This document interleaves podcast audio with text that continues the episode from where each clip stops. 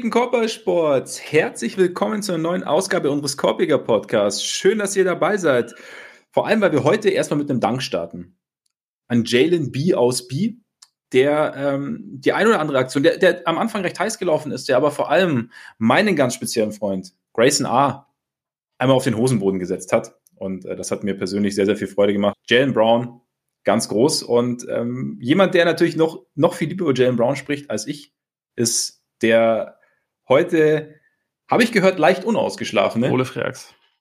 Mein Name ist Max Marbeiter und äh, Ole, du hast mir erzählt, du hast mir geschrieben, du bist heute Morgen extra früh aufgestanden, um Boston ohne Spoiler zu sehen.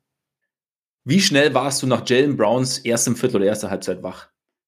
Also am Anfang war das überhaupt kein Problem. Ich war äh, top fit und ich war vor allem auch irgendwie, das ist halt das Geile, wenn man ein Spiel guckt, was ja dann gerade vorbei war, weil ich habe irgendwie um, um kurz vor fünf angefangen, das zu gucken. Mhm. Äh, es ist ja dann vorbei und da ich halt das Ergebnis aber noch nicht kannte, ist halt die ganze Zeit mitgefiebert und dann bist du halt schon relativ schnell wach, als das dann durch war und ich ja. gemerkt habe, okay, verdammt, jetzt fängt mein Tag erst an. Da, da hatte ich dann kurz ja, ja. Das, das, ist immer das Problem. genau. Aber, aber ich meine, so, so ist das manchmal und so vom, vom Spiel her hat sich das gelohnt und bei der bei der besagten Szene, die du angesprochen hast, ich habe ich hab da mir nämlich sogar Notizen gemacht, da habe ich aufgeschrieben, das neue Jordan versus Russell. Weil er hat ihn auch ein bisschen weggeschubst. Das war auch, ne, also hätte man Fall, aber. Ich habe nicht, ich habe auch in, da nichts gesehen.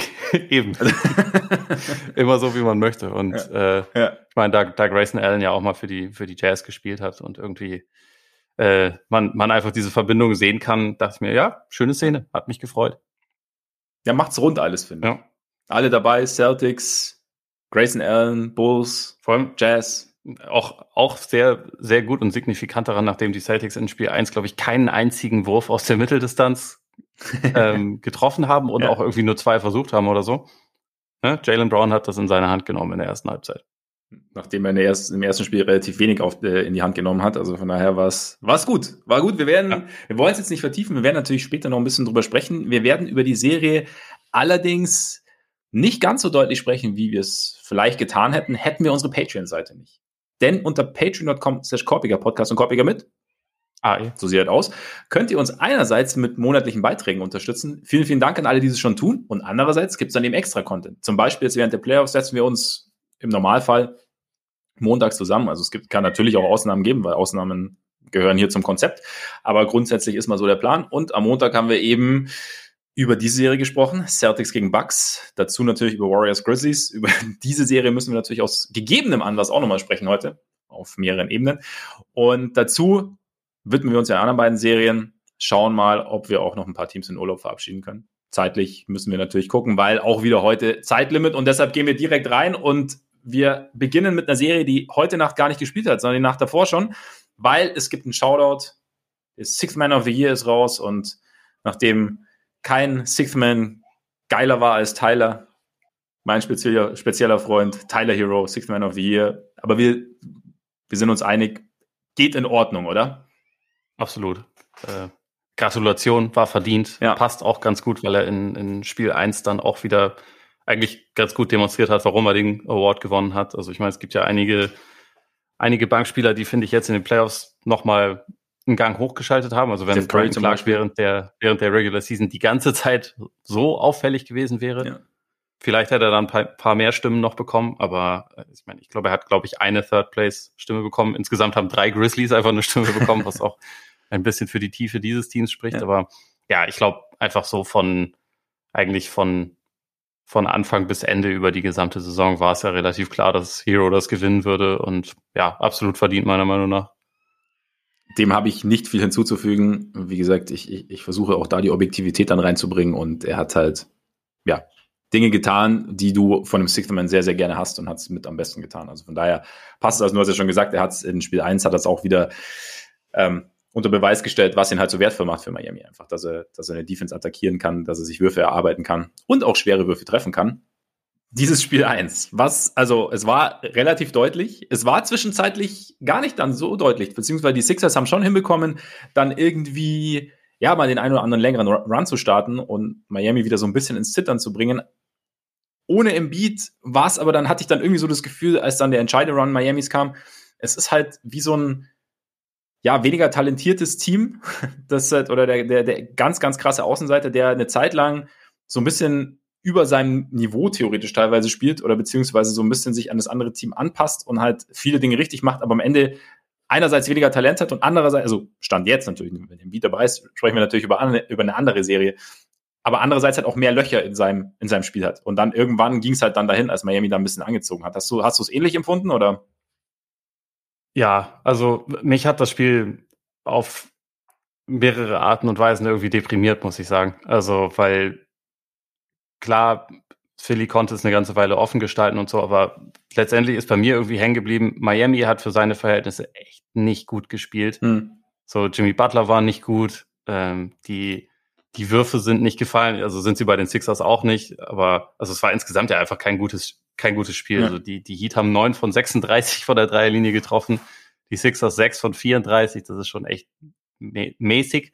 Und aber wie gesagt, Miami war nicht gut und trotzdem hatte ich jetzt nie das Gefühl, dass Philly das wirklich, also ich dachte immer, sie müssten dieses Spiel klauen, aber sie können es eigentlich nicht klauen. Weil bei Miami denke ich schon, die können eher noch einen Gang hochschalten. Und für mich ist es einfach, also mal gucken, in welcher Verfassung Embiid dann zurückkehrt. Aber auch hier, man, man sagt immer, ja, das, das verändert dann alles.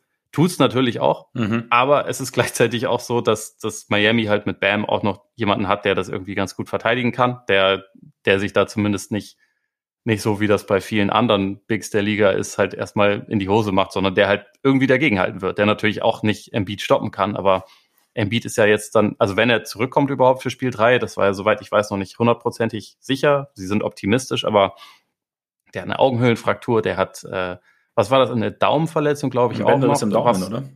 Ja, genau, ja. was eigentlich operiert werden muss, ja. aber das halt erst nach der Postseason, also der ist dann auch nicht bei 100 Prozent und irgendwie ist es dann einfach ja, für mich, für mich schon ein Qualitätsunterschied. Mhm. Bei der Tiefe sowieso. Also ich meine, wir hatten ja, wir hatten ja auch schon äh, gelegentlich mal über diese, diese Daryl Morey-Philosophie gesprochen, von wegen, ja gut, Backups sind jetzt eh nicht, mir nicht so wichtig, weil wenn meine besten Spieler weg sind, dann, dann habe ich ja eh verkackt. Und so sehen die Sixers für mich aus. sie haben halt einfach, sie haben ja keine gute Lösung. Also es gab ja jetzt un, unfassbar viel Häme auch wieder gegen Doc Rivers, weil er halt Doc Rivers, äh, weil er DeAndre Jordan, ich glaube, also hat starten lassen oder ja. wie, ich glaube, er stand 17 Minuten auf dem Court, in denen die Sixers natürlich auch zermalmt wurden. und, und Doc Rivers natürlich auch mit der typischen äh, Selbstkritik und Selbstironie ja, ja, dann gesagt hat, ja, wenn ihr ein Problem damit hat, ich lasse ihn wieder starten. Ja. Der ist, also der wird ja immer, immer, äh, immer gereizter. Das ist ja unfassbar mittlerweile. Ich glaube, die, die Philadelphia Medien haben ihn ein bisschen, bisschen kaputt gemacht. der, war ja früher mal total freundlich ja. mit den Medien. Mittlerweile ist er einfach immer, immer grumpy gefühlt. Ja. Aber passt auch besser zu seiner Stimme, finde ich. Zu dieser rauen Stimme, ja. so ein bisschen Grumpiness passt da eigentlich ganz gut rein. Auf jeden Fall. Aber ich dachte mir halt, okay, klar sind die Minuten nicht gut mit DeAndre, aber so richtig geile Optionen haben sie ja auch einfach nicht. Also wie viele Spieler haben denn die Sixers momentan, wo du denkst, die können in der Serie gegen Miami so richtig gut spielen? So, Du hast noch Paul Reed, der ein paar Sachen ganz gut gemacht hat. Okay, den kann man von mir aus ja. ein bisschen mehr spielen lassen. Und dann, sie haben ja keinen weiteren Big Man mehr. Sie hatten in, in Spiel 1 haben sie dann öfter mal mit Niang auf der 5 gespielt. Kann man von mir aus auch machen. Also sie hatten in den Minuten auch, glaube ich, dann sogar irgendwie einen positiven Plus-Minus-Wert und so. Es ist jetzt eh nicht so wichtig bei einem Spiel und nicht so aussagekräftig. Aber okay, man kann natürlich sagen, okay, dann, dann machen wir halt voll Small Ball. Aber also die Heats sind ja auch ein Team, das offensiv ganz gerne das nutzt, wenn sie körperliche Vorteile ja. haben, dass das halt die, die Offensiv-Rebounds in Person von Tucker sowieso schon gerne attackiert, was das ein Bam hat, der vor zwei Jahren in der Bubble in den Playoffs offensiv auch deshalb so wichtig war, weil er in den meisten Serien einfach irgendwie körperliche Vorteile hat und ja. kräftiger war als seine Gegenspieler. Also ähm, ich nehme an, dass man das wahrscheinlich ein bisschen mehr sehen wird von den Sixers im weiteren Verlauf der Serie, also mehr Small Ball aber sie haben jetzt auch nicht die richtig geilen Optionen, um dann Small Ball zu spielen, finde ich. Also es ist halt mhm. halt nicht so, dass man da dann James Harden plus vier, vier defensiv starke Brummer hat, die vorne ihre Dreier treffen ja. oder so. So wie das die Rockets mal eine Zeit lang hatten, wo man irgendwie sagt, also wo Steve Kerr, glaube ich, damals gesagt hat, ja, die sind alle gebaut wie Linebacker, als es halt Tucker waren, Eric Gordon und so. Und man dachte, okay, die haben da ja wenigstens eine Identität. Das haben halt die Sixers, finde ich, nicht. Wenn sie Embiid nicht haben, dann ist das halt ein Team, wo ganz, ganz, ganz viel fehlt. Und da, jetzt habe ich viel gesagt, aber das Letzte, was mich halt deprimiert hat, James Harden ist halt mittlerweile Half Man, Half a Series, wenn es hochkommt. Das ist halt schwierig. Also, ja. das, das ist, ähm, der hat alle vier, fünf Spiele ist der richtig gut. Also Half a Series ist sogar noch optimistisch ausgedrückt. Mhm. Aber oft halt auch nicht. Ja. Und in der Serie werden die halt nichts reißen können, wenn er nicht auf einem höheren Niveau spielt, als er das in, in Spiel 1 getan hat.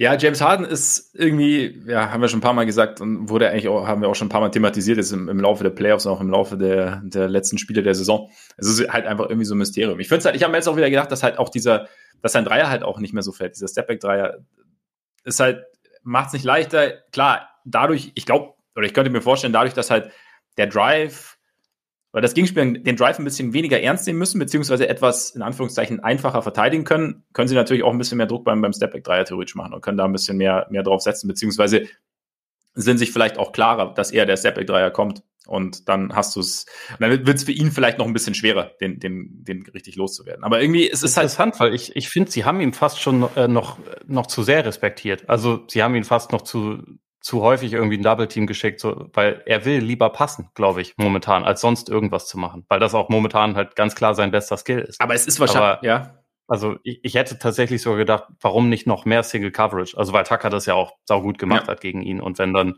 Kennt Switch halt kommt und da dann Butler oder, oder Bam ist, das ist auch alles keine schlechte Option. Also ich, ich finde, Miami hat eigentlich meistens das Personal, außer du hast ja jetzt einen Hero, da musst du natürlich Hilf ja. Hilfe schicken, aber sonst haben sie ja meistens das Personal, dass man sagen kann, okay, da du sowieso eigentlich auf den Dreier gehst, da du nicht versuchen wirst, an einem von uns vorbeizurennen, müssen wir eigentlich nicht zwingend einen zweiten Verteidiger schicken, um dich halt zum, zum Pass einzuladen. Ich könnte mir halt vorstellen, dass du sagst, okay, potenziell, also ja, es, es kristallisiert sich immer mehr heraus, dass Harden zumindest stand jetzt so den, diesen Punch nicht, nicht wirklich hat, um zum Korb zu kommen und, und ein bisschen, ein bisschen weniger Dimensionen in seinem Spiel hat. Trotzdem, potenziell ist er halt Phillies gefährlichster Offensivspieler. Dann könnte ich mir, also Vielleicht hast du da am Anfang den Ansatz, dass du ihn nicht in, gerade in einer Situation, in der du dich mehr auf ihn konzentrieren kannst, dass du nicht, nicht Gefahr laufen willst, in Anführungszeichen, dass er heiß läuft. Und deswegen halt sagst, okay, keine Ahnung, wir, wir sind etwas übervorsichtig, zumal ja dann, zumindest nach Maxi, der ja auch ein bisschen abgekühlt ist, dann nach den, nach den heißen ersten Spielen gegen, gegen Toronto und, und halt Tobias Harris. Übrigens, Shoutout Tobias Harris, weil äh, ja. spielt richtig gute Playoffs spielt eigentlich das. Bester Sixer, ja. war auch äh, gegen die Raptors meistens echt ziemlich gut. Ja, verlässlich, zielstrebig, äh, effektiv. Also, ne? Richtig gut. Aber bei Harden, ja, könnte ich mir halt vorstellen, dass, dass das vielleicht so ein bisschen am Anfang der Serie so, wenn du dann merkst, ja gut, okay, die anderen schlagen uns, dann kannst du ja im Endeffekt immer noch umstellen. Aber du, vielleicht ist so dieses Ding, wir wollen verhindern, dass Harden irgendwie einen Rhythmus findet. Das wäre jetzt so, vielleicht, vielleicht haben sie es deshalb gemacht, oder?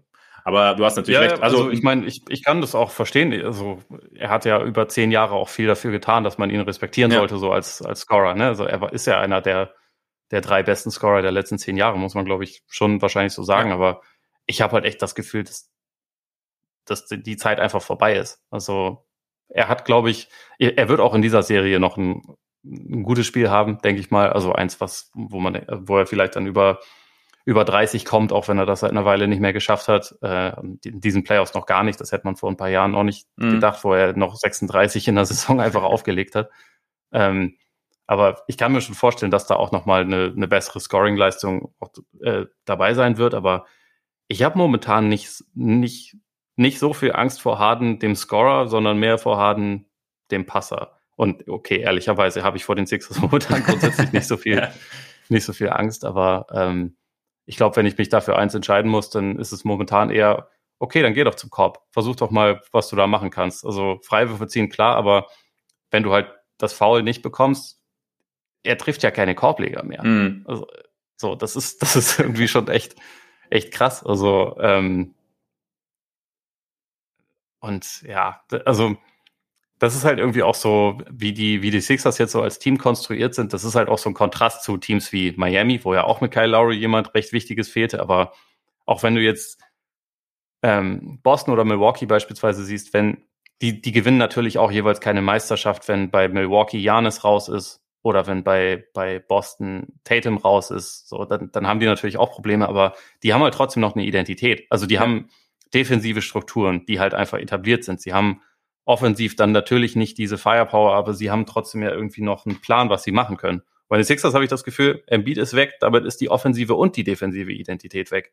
Und dann ist es halt einfach schwierig. Also ich meine, das kannst du auch nicht ersetzen, indem du dann einen, ähm, also selbst wenn sie einen sehr guten Backup hätten, ist so, wie das Team gebaut ist, dann natürlich trotzdem nicht so viel zu bestellen. Aber ja. es ist halt schon eklatant und ich finde halt, sie haben irgendwie wahrscheinlich momentan vier oder fünf Leute, denen, denen man so richtig vertrauen kann in der Playoff-Serie. Das Team ist halt einfach dünn und das ist halt ein krasser Kontrast zu Miami, die, wie gesagt, nicht gut, äh, echt nicht besonders gut gespielt haben, offensiv und das Ding halt trotzdem am Ende ziemlich deutlich gewonnen haben. Ich denke halt, ich meine, das Ding, es ist, war, glaube ich, für Philly einfach schwer, eine Identität zu finden abseits von, wir haben äh, jetzt endlich einen guten Playmaker und eine dominantesten Offensiv- und Defensivspieler der Liga und versuchen die beide, die beiden halt irgendwie ein bisschen an die Arbeit gehen zu lassen. Nach dem Trade war halt einfach nicht so wahnsinnig viel Zeit. Und jetzt, ja, ich meine, es wirkt halt so, als sei Harden momentan nicht imstande, der, eine Offense komplett allein zu tragen oder zumindest eine Offense so anzuführen, dass sie, dass er sowohl als Scorer als auch als Passer sehr, sehr gefährlich ist. Also es kann sich, finde ich, kann sich immer noch ändern. Es, es wird vielleicht es sieht so aus, als würde es immer unwahrscheinlicher, dass es, dass es sich nochmal so ändert, dass er so dominiert. Zumindest jetzt in diesen Playoffs. Mal schauen, wie es nächstes Jahr aussieht. Aber grundsätzlich, ja, ähm, ist es, glaube ich, ist es für Philly deshalb schwer. Ich fand diesen Smallball-Ansatz, den du erwähnt hast, schon ganz interessant, weil sie da halt auch relativ aktiv verteidigt haben. Und ich habe mir eben auch gedacht, so, okay, ohne Embiid spielt ja Miami irgendwie komplett in die Karten, weil ähm, Miami ist jetzt nicht das beste Dreier-Team, hat ähm, also gerade so die, die wichtigsten Offensivspieler schließen gern in und um die Zone ab. Da ist dann nicht so wahnsinnig viel. Ähm, und, und, und hat man schon auch gesehen, aber ich fand so dieses Small Ball hat, hat sie dann so ein bisschen, ja, manchmal so ein bisschen aus dem Konzept gebracht und auch diese, diese Runs so ein bisschen begünstigt. Gleichzeitig dann eben hast du ja auch gesagt, dieses Offensiv-Rebounding-Problem, also wie, wie oft Tucker da irgendwie noch aufgetaucht ist, so aus, dem, aus einem Bündel Menschen mit dem Ball, war schon, war schon, ja, krass. Und wie du sagst, ich meine, ja, Miami hat jetzt nicht wahnsinnig gut gespielt und hat es halt am Ende trotzdem gewonnen. Ja, ohne, ohne Embiid ist es keine wahnsinnig interessante Serie für mich jetzt. Und die Frage ist eben, wie du auch gesagt hast, welcher Embiid halt zurückkommt. Also irgendwie so komplett malträtiert ist halt auch nicht so geil. Also gerade, ich weiß ich nicht, eine, eine, ein Bänderriss am Daumen der Wurfhand, ja, ich hatte es noch nie, aber ich, also ich stelle es mir jetzt auch nicht ja, angenehm vor. Genau, also ich, ich kann, kann, da auch nicht aus Erfahrung sprechen. Ich meine, es sah ja da, damit irgendwie gegen Toronto schon in, in dem einen Spiel zumindest äh, gut aus, was er gemacht ja. hat. Also es hätte ihn jetzt nicht groß beeinträchtigt. Im Spiel davor wirkte es schon so, aber ja. das kann natürlich auch einfach mal random passieren, dass du ein schlechtes Spiel hast. Ne? Ja, das ist vielleicht auch so ein bisschen von Spiel zu Spiel Sache, was die Schmerztoleranz macht und so. Und ja. Aber es ist halt trotzdem anders. Ich glaube, das Ding ist halt, ja, also du, du kannst da schon irgendwie durchspielen und du kannst da schon irgendwie schauen, dass es halt, also, ja, du kannst den Schmerz irgendwie aushalten, aber gleich, oder gleichzeitig verändert es halt einfach irgendwie was, weil es halt eine andere, ein anderes Gefühl ist, wie du den Ball in der Hand hast, ein anderes Gefühl ist, wie, ja. du, wie du den Wurf los wirst, denke ich mir. Aber, ja. Ich habe noch zwei abschließende Fragen zur Serie für den Moment. Shoot. Die erste ist, gesetzt den Fall, Philly verabschiedet sich jetzt in fünf und Harden sieht so aus, wie er halt aussieht, hat vielleicht noch ein richtig gutes Spiel und sieht sonst mehr so aus wie in, in Spiel 1, vielleicht ein bisschen besser. Was machen die Sixers dann mit dem Vertrag? Weil der läuft ja aus. Ja. oder beziehungsweise es gibt, wie war das? Er hat noch eine Option, oder die hat er schon verstreichen lassen, ne? weil er angeblich sich zu spät um den Papierkram Ja, irgendwie hat. so. er hat ja gesagt, er will sie ziehen und irgendwie er wollte sie ziehen, hat er nicht funktioniert. Oder genau, und hat es dann verpeilt. Ja, ja, genau. Was macht Philly mit dem Vertrag? Ich meine, welche Möglichkeiten hat Philly denn? Frage ich mich. Also äh, sagen wir mal grundsätzlich auch da, sie können ja Harden gehen lassen, aber dann haben sie ja, dann hat, hatte dieser Ben Simmons Trade da relativ wenig Sinn. Und ja. im Endeffekt sind sie so ein bisschen, gut, Daryl Morey hat uns schon oft überrascht, aber sie haben so ein bisschen, stehen sie schon unter Druck, diesen Vertrag zu verlängern. Eventuell kann man irgendwie was verhandeln, eventuell ähm, alte Bande aus Houston oder dass man sich zusammensetzt und schaut, dass man vielleicht wirklich für beide Parteien die bestmögliche Lösung findet. Jetzt dieser Riesenvertrag, der irgendwie im Raum stand für Harden. Fünf Jahre, 250 Millionen oder so, genau, glaube ich. Genau. Also das durchschnittliche Gehalt sind, glaube ich, äh, auf jeden Fall 50 oder sogar knapp drüber pro Jahr. Da stellt sich natürlich schon die Frage, ob du es ob ihm geben willst.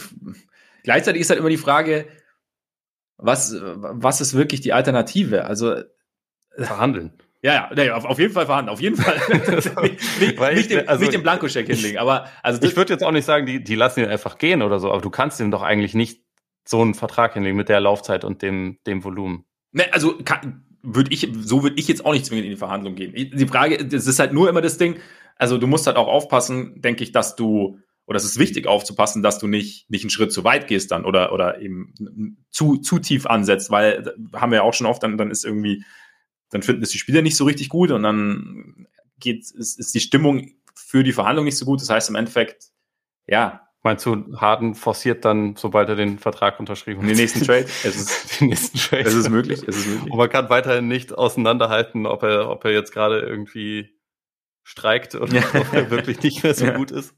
Wer, wer weiß, wer weiß. Vielleicht wird, vielleicht ist es eine neue Rolle jetzt in der NBA. Ich fand es ganz interessant, weil er, ich meine, ganz kurz, weil wir haben ja diese Diskussion auch immer rund um Levine gerade und haben sie auch bei CHGO äh, Podcast ähm, haben sie letztens auch diskutiert. Da war auch die Frage, ja, was ist denn, also was die Alternative zu Levine? Würden wir eher James Harden zum Beispiel wollen, weißt du? So.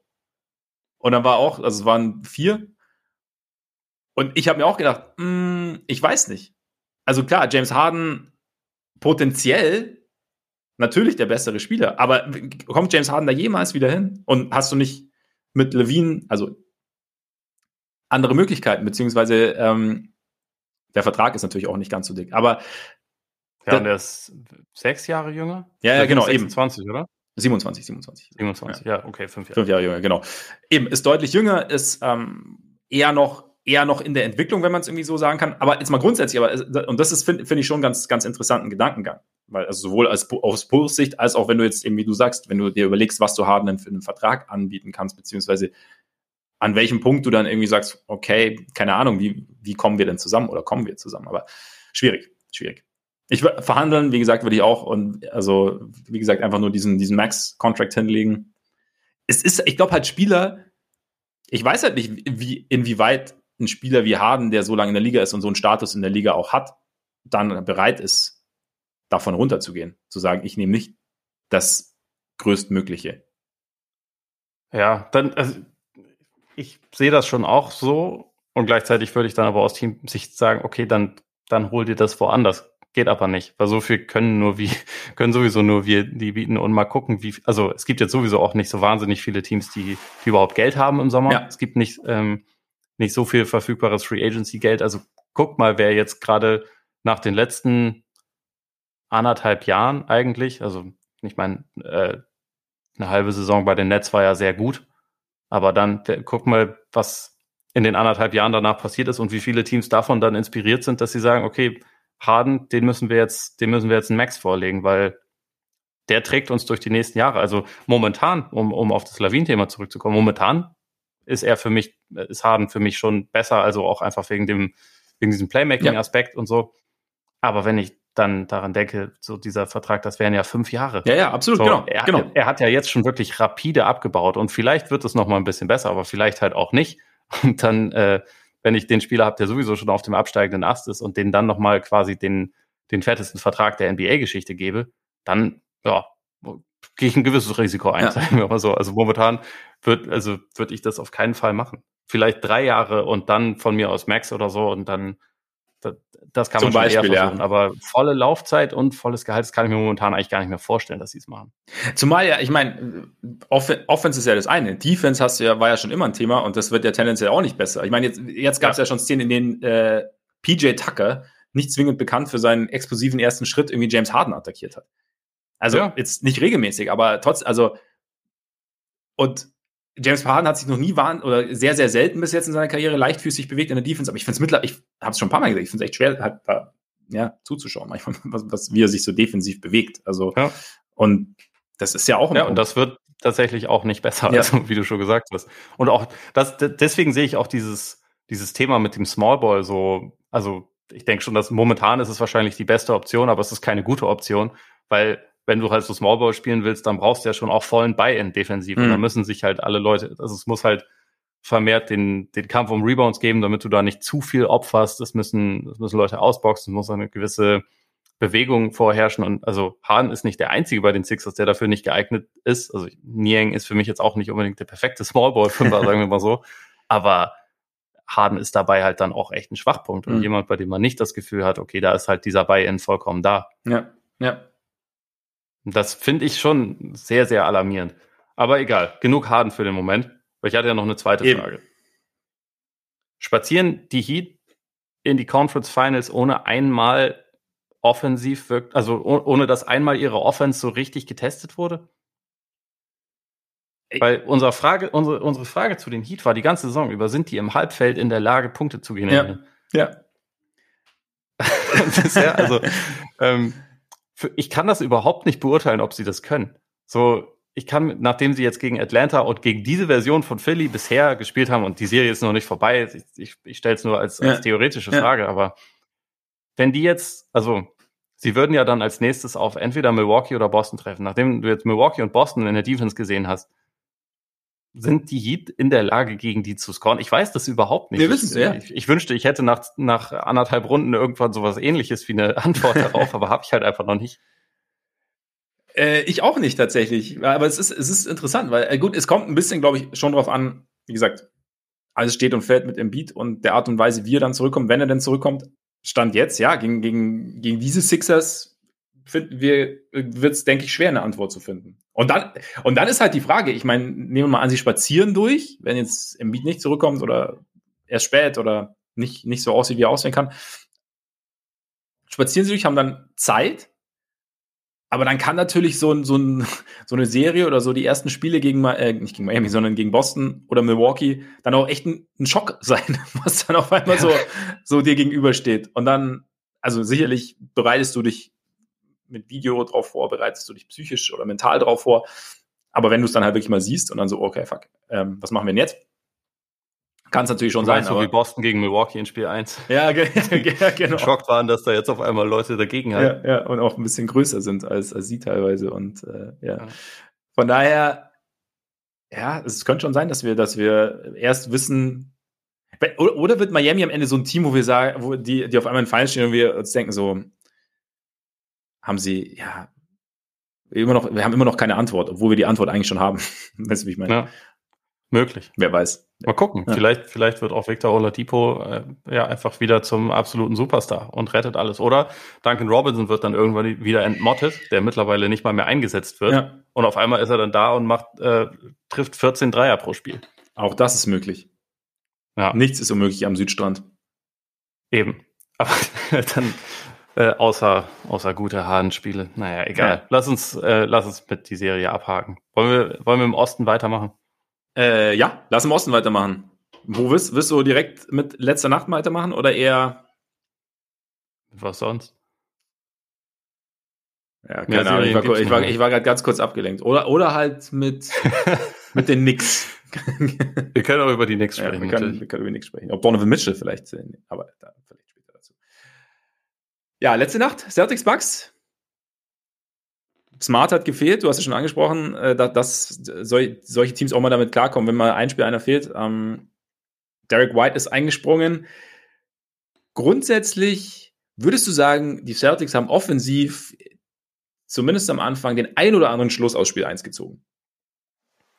In der ersten Halbzeit auf jeden Fall. Da war mehr Bewegung drin, also sowohl von, äh, von Spielern als auch vom, vom Ball. Man hatte irgendwie viele Possessions gesehen, wo es mehrfach Dribble Penetration gab und dann nochmal Kickout und dann mhm. nochmal wieder rein und so, also wo wirklich gezielt versucht wurde, die, die Bucks Defense so ein bisschen mehr ins Schwitzen zu bringen, als sie das in, in Spiel 1 getan haben, wo es irgendwie deutlich mehr Settling gab. Und ähm, so wie das Spiel dann aber geendet ist, oder beziehungsweise wie es einfach gekippt ist in der zweiten Hälfte, als sie ja ihren Vorsprung eigentlich nie verloren haben, aber es sich auch nie so anfühlte, als wären sie zu 100 Prozent sicher, aus meiner mhm. Perspektive mhm. jedenfalls. Also selbst in der ersten Halbzeit, wo sie, ich glaube, sie, sie waren ja 25 Punkte vorne und es mhm. fühlte sich zeitweise irgendwie, finde ich, nicht so an, weil man wusste, okay, Janis wird aber noch wieder besser spielen und irgendwie weiß ich nicht so recht. Die zweite äh, Halbzeit fand ich so dann schon wieder ein bisschen alarmierend aus, aus Celtics Sicht. Und insgesamt, wenn man so auf, auf das Profil guckt, so wo sie ihre Punkte herbekommen haben, wie das so insgesamt gelaufen ist und so, dann ist es halt einfach immer noch eine, eine sehr dolle Abhängigkeit von äh, vom Dreier. Mhm. War natürlich, also sie haben ja in Spiel 1 auch äh, 18 Dreier getroffen. Diesmal haben sie 20 getroffen also, und ein bisschen weniger Versuche, also deutlich bessere Quote, aber sie haben, also ich hatte immer noch das Gefühl, dass sie so unterm Korb ziemlich eingeschüchtert waren von der, von der Länge der Bugs und dass sie teilweise auch auf, Korbleger verzichtet haben, die vielleicht möglich gewesen wäre und stattdessen den Ball nochmal wieder rausgepasst haben und so. Und es hat ja alles funktioniert.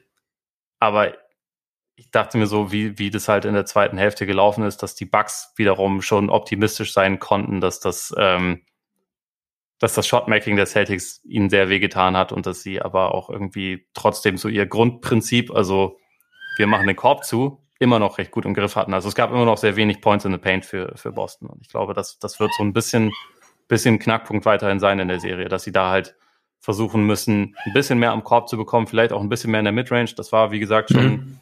da ist es schon ein bisschen nach vorne gegangen, auf jeden Fall in diesem Spiel. Aber ja, das, es ist halt, ist halt auch echt schwer, ne? Also die, diese, diese Bucks-Defense, die ist halt auch schon auch imposant, muss man sagen. Da, das ist, glaube ich, äh, mit entscheidend, einfach weil du gesagt hast, also sie haben es wenig, wenig hinbekommen. Ich frage mich halt, inwieweit man das gegen Milwaukee überhaupt konstant hinbekommen kann. Also sicherlich, vielleicht im Verlauf der Serie findet man die eine oder andere Option, die eine oder andere Möglichkeit oder der eine oder andere Spieler fühlt sich ein bisschen wohler mit der Situation. Das, das kann, kann ja schon sein. Aber grundsätzlich, glaube ich, macht es Milwaukee einem einfach wahnsinnig schwer, also in, mit der Kombination. Und dann, ja, würde ich auch sagen, Milwaukee ich meine, das, was Milwaukee macht, defensiv funktioniert halt einfach, auch aufgrund der, der Spieler, die sie halt haben. Also die, die Mischung aus Lopez plus Janis plus dann noch vorne Point of Attack mit Holiday, Wes Matthews. Also da sind, sind einfach genug Spieler da, die einfach individuell defensiven Druck ausüben können und halt dann noch eben richtig gut im Raum verteidigen. Ne? Auch im Halb, Halbraum finde ich auch so einen geilen Ausdruck. Gibt es natürlich im Basketball nicht, aber finde ich einfach einen geilen Ausdruck, weil ich frage mich immer, was ist ein Halbraum? Also. Das ist, glaube ich, ein abkippender Sechser. Meinst du? Ja. Oder, oder ein, oder ja, gibt es noch irgendwann, gab es noch so, so, so einen halben Außenverteidiger oder was war das? Egal. Genau, noch falschen Neuner. Und einen falschen Neuner natürlich, nicht zu vergessen, nicht zu vergessen. Das ist alles. Janis war in dem Spiel ein falscher Neuner. Auf jeden Fall, auf jeden Fall. Nee, aber von daher bin ich, bin ich gespannt, was, was, also ob Boston die, die Option wirklich verlässlich haben wird oder ob es eine Möglichkeit gibt, die verlässlich zu haben. Und dann aber fand ich schon, also ich frage mich halt, was dann so ein bisschen, also du hast ja angesprochen, sie waren 25 Punkte vorne teilweise, sie waren zur Halbzeit auch schon, schon noch ein Stück vorne. Und inwieweit dann halt auch dieses Ding ist, okay, wir haben in Halbzeit eins so ein bisschen nahe unseres Optimums vielleicht gespielt offensiv, also was, was auch die, die Grundausrichtung der Offense anging und dann halt so, okay, wir sind so weit vorne und dass man dann halt so, so ein, zwei Prozent weniger halt irgendwie investiert und dann halt so, ich meine, Stan Van Gundy hat ja im Kommentar auch oft gesagt, okay, jetzt sind sie wieder einfach ganz simpel Drive-and-Kick-Dreier, Drive-and-Kick-Dreier, also also und ja. bringen die Defense. Ja, dass halt wieder so die, die erste Option genommen wurde, genau. die da war, ne? Und man halt nicht immer so methodisch gesucht hat, wo ist dann wirklich eine richtig gute Option. Ja. Genau, und, und ob das, also inwieweit es halt dann einfach nicht mehr ging oder inwieweit halt man sich vielleicht dann schon oder sie sich vielleicht ein bisschen zu sicher gefühlt haben, in Anführungszeichen, was du natürlich nicht machen solltest, aber es ist vielleicht auch so ein bisschen menschlich, dass du dann halt, wenn es so gut lief, dann, ja, und ähm, von daher könnte ich mir schon vorstellen, dass sie vielleicht so ein bisschen was gefunden haben. Vielleicht ist es halt natürlich auch äh, nicht so einfach, so eine so eine Offense über ein ganzes Spiel lang aufrechtzuerhalten, zumal dann halt auch Jalen Brown natürlich am Anfang extrem heiß gelaufen ist, wie wir ja schon gesagt haben. Und ähm, ich glaube, es trifft irgendwie, also das, das Spiel fasst irgendwie ganz gut zusammen, dass es halt selbst wenn ein Team irgendwas extrem gut hinbekommt, ist das andere trotzdem in der Lage, immer irgendwie zurückzukommen. Einfach weil sie, ja. weil, weil beide beide viele Optionen haben, weil beide halt auch einfach diese Defense haben, die es wahnsinnig schwer macht. Ich finde halt auch Boston hast du halt wieder gesehen. Ich fand es interessant, sie haben halt, weil, weil Holiday ja in Spiel 1 ziemlich viel attackiert hat, hatte ich am Anfang auch mal so das Gefühl, dass sie da auch so ein bisschen wie so eine Wall Light sozusagen aufgestellt haben. Also zumindest halt sehr, sehr schnell die, die Zone dicht gemacht haben, wenn er zum, zum Korb gezogen ist. Und auch, ich habe mir auch so überlegt, dann, wenn du, weil sie ja individuell, äh, selbst Grant Williams dann irgendwie Druck auf Janis macht, also was es halt so vom Kopf her ist, du weißt, okay, hinter mir, wenn es jetzt nicht funktioniert, ist auf jeden Fall jemand, der aushilft. Also, dass du dann nochmal so ein, zwei, drei Prozent mehr Druck irgendwie ausüben kannst. Und haben die Bugs umgekehrt, denke ich, ähnlich damit kann, kann irgendwie jeder zurückkommen und deswegen, das macht die Serie, finde ich, auch irgendwie so, so interessant und so schwer vorhersehbar. Ich meine, am Ende musst du sagen, weil, wie viele Punkte haben die Bugs gemacht? Ah, auch nicht 86, 86 genau. Also nicht viel. Boston's Defense hat funktioniert. Auch gegen Janis. Und was, was machst Die Defense war sau gut. Ja. Das muss man einfach ja. mal sagen. Also auch so dieses Ding halt, dass du Janis 1 gegen 1 und dann ist halt dahinter noch Robert fucking Williams. Also, der dann irgendwie acht Meter in der Luft steht, wenn Janis hochgeht. Also das ist halt für Janis, glaube ich, auch gar nicht so einfach, sich daran zu gewöhnen, dass da halt einer ist, der lang ist und, und ähnlich athletisch und halt ihm dann irgendwie nochmal die, die Sicht zum Ring irgendwie versperrt. Was machst du denn aus Janis Freiwurfbilanz so bis jetzt in den Playoffs und auch in der Serie? Gar nicht viel. Also das, das gucken wir mal, wie sich das, wie sich das entwickelt. Aber für mich, solange es nicht spielentscheidende Freiwürfe sind oder, oder es irgendwie zwei von 25 ist oder so, hake ich das irgendwie ab. Ich fand okay. eher, dass es, dass es ähm, interessanter war, dass die Celtics halt irgendwie, also gerade in der ersten Halbzeit finde ich halt das sehr gut hinbekommen haben, dass sie von der von den konstanten Double Teams und Triple Teams teilweise weggegangen ist, die ihnen, also ich habe schon verstanden, warum sie das in Spiel 1 gemacht haben, aber es hat ihn halt so zum Passen eingeladen ja. und das hat den, das haben die Bugs irgendwie sehr gut gelöst. Und ich fand halt ganz interessant, dass der Schluss daraus war, okay, nee, dann, dann halt mehr Single Coverage, dann, dann schlag uns halt. Mhm. Und das erst in der ersten Halbzeit halt nicht konnte. Also er hatte ja irgendwie im Spiel auch sechs Ballverluste. In, der ersten Halbzeit hat er, glaube ich, eh nur zwei Field Goals gehabt und so. Shoutout an Grant Williams, ja. der wirklich ein saumäßig gutes Spiel gemacht hat, also sowohl defensiv als auch offensiv, aber der einfach wirklich das immer wieder geschafft hat, vor ihm zu bleiben ähm, und sich halt auch nicht, nicht hat überpowern lassen. Fand ich total beeindruckt. Horford sowieso auch. Aber es war halt irgendwie der richtige Ansatz, weil ich so das Gefühl hatte, ähm, es hat halt dazu geführt, dass die, dass die Bugs viel von dem Fluss, den sie in, in Spiel 1 teilweise hatten, also ich meine, das war jetzt auch keine dominante Offensivperformance oder so, aber es war halt, gefühlt war mehr involviert, mhm. so die Schützen waren mehr involviert und so. Und das, das war halt in diesem Fall nicht so. Es war eher Holiday-Wendern, der so teilweise ein bisschen Bullyball gespielt hat und sich dann individuell durchgesetzt hat. Und ähm, es waren halt solche Aktionen, aber es war weniger so, dass, dass Janis halt einfach eine gute Offense anführen konnte. In der zweiten Halbzeit ist das ein bisschen, ein kleines bisschen anders gewesen. Da haben sie es vor allem häufiger geschafft, dass Janis äh, das direkte Duell gegen Robert Williams hatte, wo Robert Williams dann einfach keine Chance hat. Ja. Also er ist halt einfach viel besser als Roma, als, als ja, äh, ja.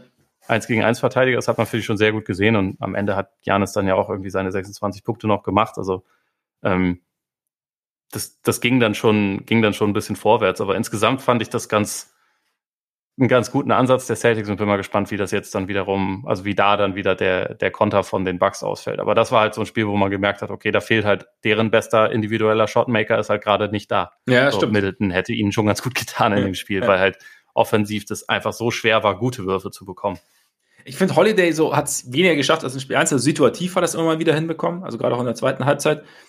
Ähm, und ja, also Grant Williams fand ich schon krass, wie er es geschafft hat, einfach physisch gegen Janis dagegen zu halten, wie du gesagt hast. Also da habe ich äh, eine meiner paar Notizen war auch das, also hält ihn quasi aus der Zone raus sozusagen. Und ja, ähm, ja wird interessant. Also Serie wird nicht langweilig. Ja, ich möchte noch kurz einen kurzen Shoutout an, an Jalen Brown loswerden, der in Spiel 1 wirklich schlecht war und wo man aber auch gesehen hat, okay, die Bugs die, die werfen ja im Prinzip alles, was sie haben, auf, auf Tatum. Also sie mhm. verteidigen den ja wirklich mit ganz hohem Druck und müssen ihn eigentlich, zwingen ihn eigentlich dazu, entweder einen schweren, äh, sehr schweren Wurf zu nehmen oder halt zu passen und dann aber auch keine leichten Pässe, weil irgendwie immer so viele Arme im, im Weg mhm. sind sozusagen. Ne? Also sie machen ihnen das Leben ja wirklich schwer, aber das heißt halt automatisch, es ist nicht ganz so viel Druck auf den anderen, ja. wenn, wenn die den Ball bekommen und wenn sie dann irgendwie schnell was initiieren können. Und in diesem Spiel hatte ich das Gefühl, Diesmal war Brown darauf vorbereitet, wusste das von Anfang an, war halt auch ultra aggressiv und hat halt einfach seine, seine Lücken gefunden und hat irgendwie alles, also am Anfang hat er auch einfach überragend gespielt und am Ende hat's, hat's gereicht. Ähm, also das, das war auf jeden Fall genau die, die Reaktion, die man sich erhoffen konnte. Und auch bei Tatum fand ich, man hat schon gemerkt, dass er viel arbeiten musste, aber er hat es irgendwie besser hinbekommen. Mhm. Und gerade am Ende hat er das ja, also die endgültige Entscheidung hat er dann ja durch zwei Relocation-Dreier herbeigeführt, wo ich, wo es auch so ein bisschen so wirkte, okay, die Bugs haben jetzt über zwei Spiele echt viel Druck auf ihn ausgeübt und irgendwie ist es gar nicht mal so leicht, die Konzentration dann noch aufrechtzuerhalten, wenn sich die Person dann, nachdem sie den Ball abgegeben hat, aber auch nochmal weiter bewegt. Also es hat ja, ja. im Prinzip ja so ein bisschen aus dem Steph Curry Playbook ja, ja. Äh, übernommen. Und dann bin ich mal gespannt, ob das vielleicht, also wie, wie wichtig das sein wird in dieser mhm. Serie, weil am Ball wird es einfach so bleiben. Wenn er den Ball nach vorne bringt, dann werden sie ihn wahrscheinlich übers ganze Feld pressen und werden ihm halt das Leben verdammt schwer machen. Und äh, da kann dann sowas einfach umso wertvoller sein. Ja, wird halt interessant, ob, ob das halt, also wenn man das halt nicht so gewohnt ist, das zu machen, inwieweit man das dann wirklich dann permanent irgendwie einbringen kann. Aber stimmt, es, es ist sicherlich irgendwie ein Mittel, zumindest sich mal ein bisschen mehr Platz zu verschaffen. Und auch gar nicht so einfach zu kontern, denke ich mir immer. Weil es halt einfach dann, ja. dann ziemlich viel mit, mit Read and React zu tun hat und, und von daher nicht so einfach. Jalen Browns hinterer Oberschenkel noch, ist das, hat sich ja immer mal wieder hingegriffen, ne? Aber ist da irgendwas? Judoka hat ja abgenickt ja. Äh, und gesagt, nö, passt schon. Also Ich hoffe es einfach mal. Ich meine, sie haben ja jetzt vier Tage frei. Äh, die Serie geht Eben, ja einfach optimal. erst am Samstag weiter, deswegen kann man sich da ja erholen. Das stimmt. Gucken. Das stimmt. Wir können, dann können wir auch eigentlich so lange noch äh, Marcus Smarts Defensive Player of the Year Award in Frage stellen, weil ja die Celtics jetzt so extrem gut verteidigt haben ohne ihn. Ja, die absolut. Ja? Also. Ich habe noch eine, eine ganz kurze random Frage, bevor wir weitermachen, aber Javon Carter hätten die Nets den nicht gebrauchen können? Also die, warum? ich meine, er, er war jetzt nicht irgendwie dominant im Spiel oder irgendwas, aber das ist ja einfach ein sehr guter Point of Attack Defender. Ja, von denen die Nets en masse hatten. Das, das alleine also, ist ja schon etwas, was die sonst, also was die Nets gar nicht ja. haben. Also sagen wir mal so, ich glaube, der Grund, dass sie ihn entlassen haben, war jetzt nicht, weil er nicht lang genug ist, weil da das war jetzt noch nie ein Kriterium, um bei Netz irgendwie einen Vertrag zu unterschreiben, Länge. Ja. Also so, ne? und, äh, die könnten das kleinste Lineup aller Zeiten machen ja. und hätten mit ihm dann trotzdem einen guten Verteidiger. Ja, ja hat, hat mich auch überrascht. Also ich fand ja damals in Phoenix eigentlich schon eben so aus Point of Attack Defender und als jemand, den du auch mal kurz reinschmeißen kannst, um halt einfach mal einem, ja, einem Guard irgendwie den Rhythmus so ein bisschen zu nehmen auch oder halt mal irgendwie einen anderen Look zu geben, fand ich ihn eigentlich schon immer ganz interessant. Deswegen hat es mich in Phoenix überrascht. Aber jetzt, ja, also als Team, das händeringend nach guten Verteidigern sucht, dann ihn, also zumindest sich mal nicht die Option offen zu lassen, ihn mal zu bringen, ja, weiß ich auch nicht, ob ich die Entscheidung jetzt so getroffen hätte, aber es gibt. Sean Marks overrated, morgen bei First Take. ja, genau. Genau. Ich meine, ja, man weiß ja immer nicht genau, was, also man sieht ja nur, er ging jetzt und er funktioniert oder er, er gibt jetzt den Bugs irgendwie teilweise gute Minuten. Was jetzt genau der Grund war, dass, dass man zu dieser Entscheidung gelangt ist, wer, wen sie an, anstattdessen hätten in Anführungszeichen opfern müssen oder wen sie vielleicht nicht hätten bekommen können, wer vielleicht auch äh, Teamkonzept gefühlt besser gepasst hat, keine Ahnung. Aber wie gesagt, also so den Spielertypen könnten sie gebrauchen, denke ich. Hätten sie gebrauchen können, weil ist ja vorbei. Ich glaube jetzt aber auch nicht, dass Javon Carter den Unterschied gemacht hätte zwischen Sweep und jetzt, wir reden jetzt über Nets Game Bucks. Ja, ja, glaube ich auch nicht. Aber, aber grund, grundsätzlich. Trotzdem irgendwie bizarr. Also man, manchmal hat man, hat man ja einfach. Manchmal sind es auch komische Entscheidungen, manchmal ist der Fit dann auch nicht so gut, aber ja. ich habe halt bei Carter auch den Eindruck, er hat ja eigentlich, also er macht ja das, wofür er auch schon vorher bekannt war. Ne? Also es ist jetzt nicht so, dass er irgendwie eine neue, also irgendeine komplett neue Fähigkeit entdeckt ja. hätte. Aber ist auch egal, das sind, das sind nur so random Gedanken. Ja, ja, aber kann ich, kann ich nachvollziehen. Ja. Also gerade wenn man sich die, die Nets angeschaut hat in den Playoffs damit jetzt dann wirklich in den Westen, weil es gibt, glaube ich, jetzt wirklich nichts mehr im Osten, was wir noch so besprechen können. Ja, weiß nicht. Aber willst du erst die Serie besprechen, die wir bis jetzt nicht so richtig besprochen haben? Also beziehungsweise am Montag nur kurz angerissen haben bei Patreon oder das Brennende aus der vergangenen Nacht? Wir können, äh, wir können auch erstmal das Brennende aus der vergangenen Nacht machen. Ich muss dazu sagen, dass ich das nicht so in die Tiefe leider machen kann, weil ich das Spiel noch nicht in voller Länge sehen konnte, sondern bisher nur Highlights. Ich habe ja jetzt auch da, auch da vier Tage Pause, deswegen ja. werde ich mir das noch äh, genüsslich zu Gemüte führen, was, was, was der Kollege Jar alles so veranstaltet hat. Bisher, wie gesagt, kenne ich nur die Kurzform, aber reden wir drüber. Er hat einiges veranstaltet. Das Ding ist, es ist aber halt natürlich noch ein anderer Elefant im Raum. ja, das habe ich natürlich gesehen. Ja. Da habe ich auch Takes zu. Ja. Dylans Brooks, Brooks Dylan. Kurz. Dylan, Dylan, Dylan. Kurz, äh, keine Ahnung, ein paar Minuten gespielt, hat sich gedacht, beim Break holt der Gary Payton the Second einfach mal aus der Luft mit einem Schlag gegen den Kopf, also oder einem Schwinger eigentlich eher kein Schlag, wäre eher so ein Schwinger, oder? So ein bisschen, ähm, ja, blöd halt, dass Gary Payton auf dem Ellbogen gelandet ist, sich den Ellbogen gebrochen hat, damit jetzt raus ist für den Rest der Playoffs. Blöd auch, dass Gary Payton ja eigentlich auch so ein bisschen um äh, seinen Vertrag und seinen, äh, seinen, seinen Platz in der Liga spielt und ja. da jetzt nicht irgendwie weitere Punkte sammeln kann. Also er hat natürlich jetzt im Laufe der Saison schon was bewiesen, aber ist jetzt wäre jetzt natürlich auch ganz nett gewesen, wenn er noch die Playoffs hätte fertig spielen dürfen. Ja, ich ich habe ich habe dir ja schon geschrieben heute Morgen und ich ich möchte ich versuche ich möchte versuchen so so ruhig wie möglich zu bleiben, weil ich habe ja damals wie gesagt als gebranntes Kind. G. Allen und äh, Alex Caruso und so. Und wir haben ja am, am Montag auch kurz darüber gesprochen, die Draymond Green-Aktion war ja kein, hat ja nicht zu einer Verletzung geführt, aber war halt auch wieder ein Spieler aus der Luft geholt. Und ich bin einfach mittlerweile echt der Meinung, weiß nicht, wie du siehst, aber dass die NBA da irgendwie nicht schlecht beraten wäre oder dass es irgendwie keine so schlechte Idee wäre, da irgendwelche Sanktionen zu finden, die einfach es weniger interessant machen, da zwei leichte Punkte zu verhindern. Weil, also Steve Kerr hat ja nach dem, äh, nach, dem, nach dem Spiel gesagt, gut, Steve Kerr sicherlich auch leicht biased in dem Fall, dass äh, ein Spieler dann halt so lang raus sein sollte, wie, äh, also gesperrt werden sollte, wie der Spieler dann verletzt ausfällt. Haben wir ja schon mal nach der, nach der Caruso-Sache gesagt, ist irgendwie schwer umzusetzen. Es ist aber halt einfach, die, die Aktion ist halt einfach, ich finde es halt einfach dermaßen unsportlich, weil bei, bei Dylan Brooks auch da wieder, keine Ahnung, er will natürlich, natürlich will er, geht er nicht damit rein und denkt, okay, ich breche ihm den Ellbogen. Aber ja. er nimmt es halt einfach in Kauf. Und es ist halt einfach, und er geht, in dem Fall fand ich jetzt, also war jetzt auch nicht die Idee, irgendwie zum Ball zu gehen. Ich fand auch da jetzt im Vergleich, selbst im Vergleich zu meinem Freund Grayson, er hatte halt, er kam ja irgendwie mit Anlauf, also er konnte sich auch so ein bisschen überlegen, was er macht. Also ist vielleicht auch so aus, aus Sicht eines, ich, ha, ich habe noch nie ein NBA-Spiel bestritten und äh, kenne Heat of the Moment und so und Geschwindigkeit des Spiels mhm. nicht getätigt, die Aussage. Aber es ist halt irgendwie, ja, es war halt irgendwie eine Scheißaktion. Und da, finde ich, darf man dann schon auch als Liga dann eigentlich eine längere Sperre aus, äh, aussprechen. Und ich weiß, dass Draymond auch äh, Clark aus der Luft geholt hat. Und das, da, da darf man meiner, meiner Meinung nach auch gern, also generell, wenn ein Spieler aus der Luft geholt wird, mutwillig, finde ich, könnte man sich jetzt gut einfach mal eine, eine Sanktion überlegen, dass man das einfach nicht mehr so macht, weil auch das habe ich nach der Caruso-Aktion gesagt, es hat halt mit Hartspielen für mich auch nichts zu tun und mit No Easy Buckets und so.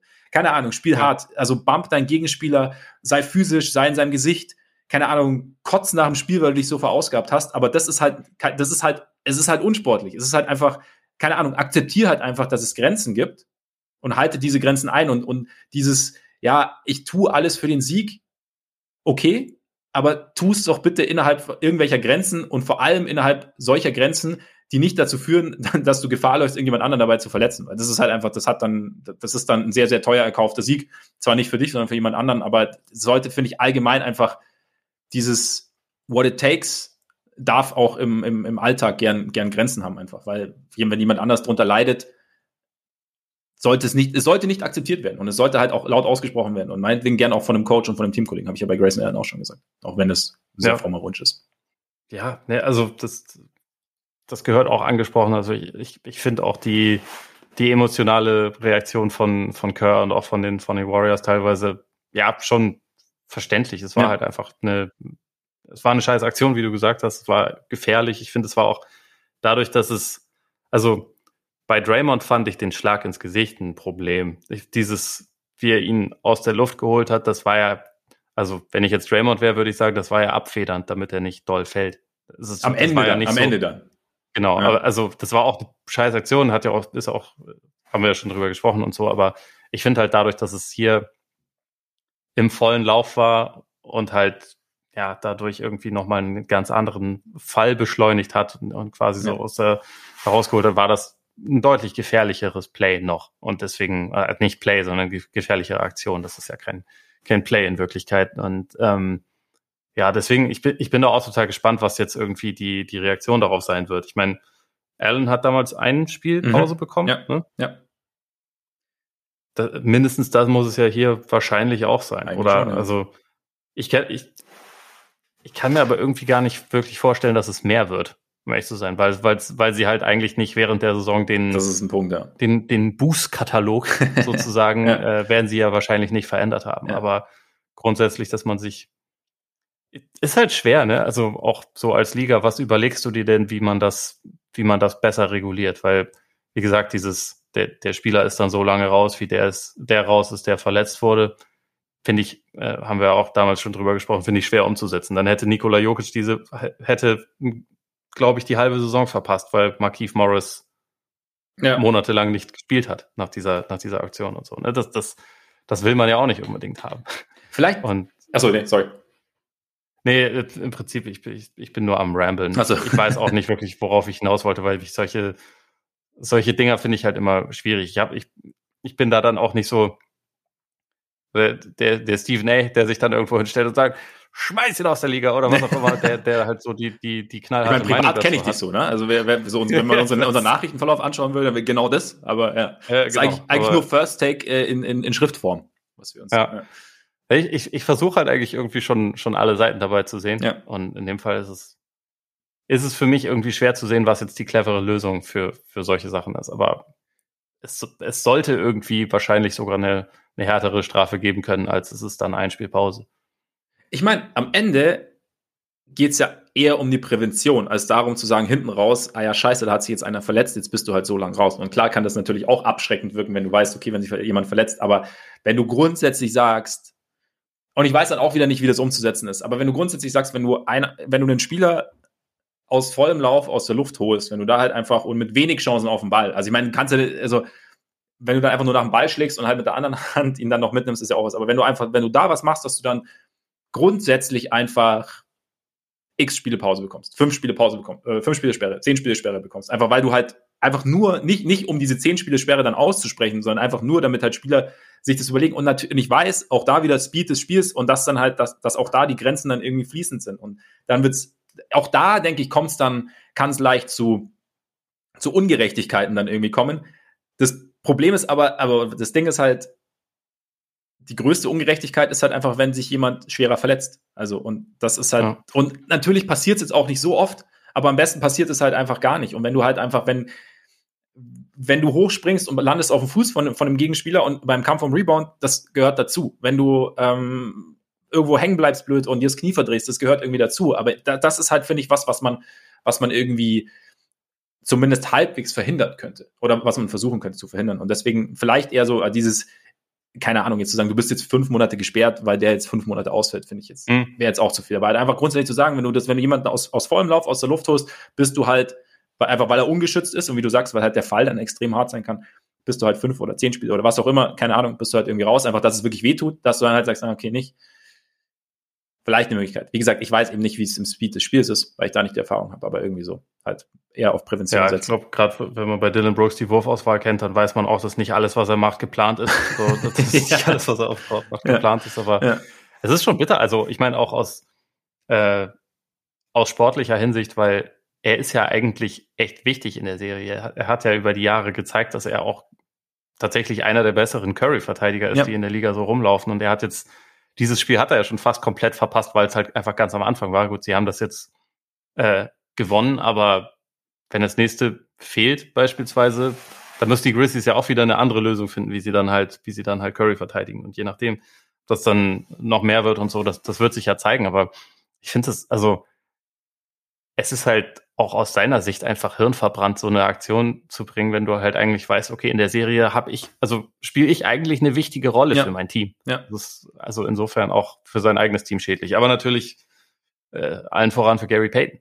Ja, wie gesagt, geht auch irgendwie um seinen Vertrag und er hat sich ja halt echt in die Rotation gespielt und hat da sogar, sogar in die S5. Ich meine, ganz kurz, vielleicht war Brooks auf einmal nur gepisst, weil er mal wieder einen Dreier granatenmäßig davor, da, daneben gesetzt hat davor aus der Ecke. Was, was ist das? Keine Ahnung. Aber äh, ja.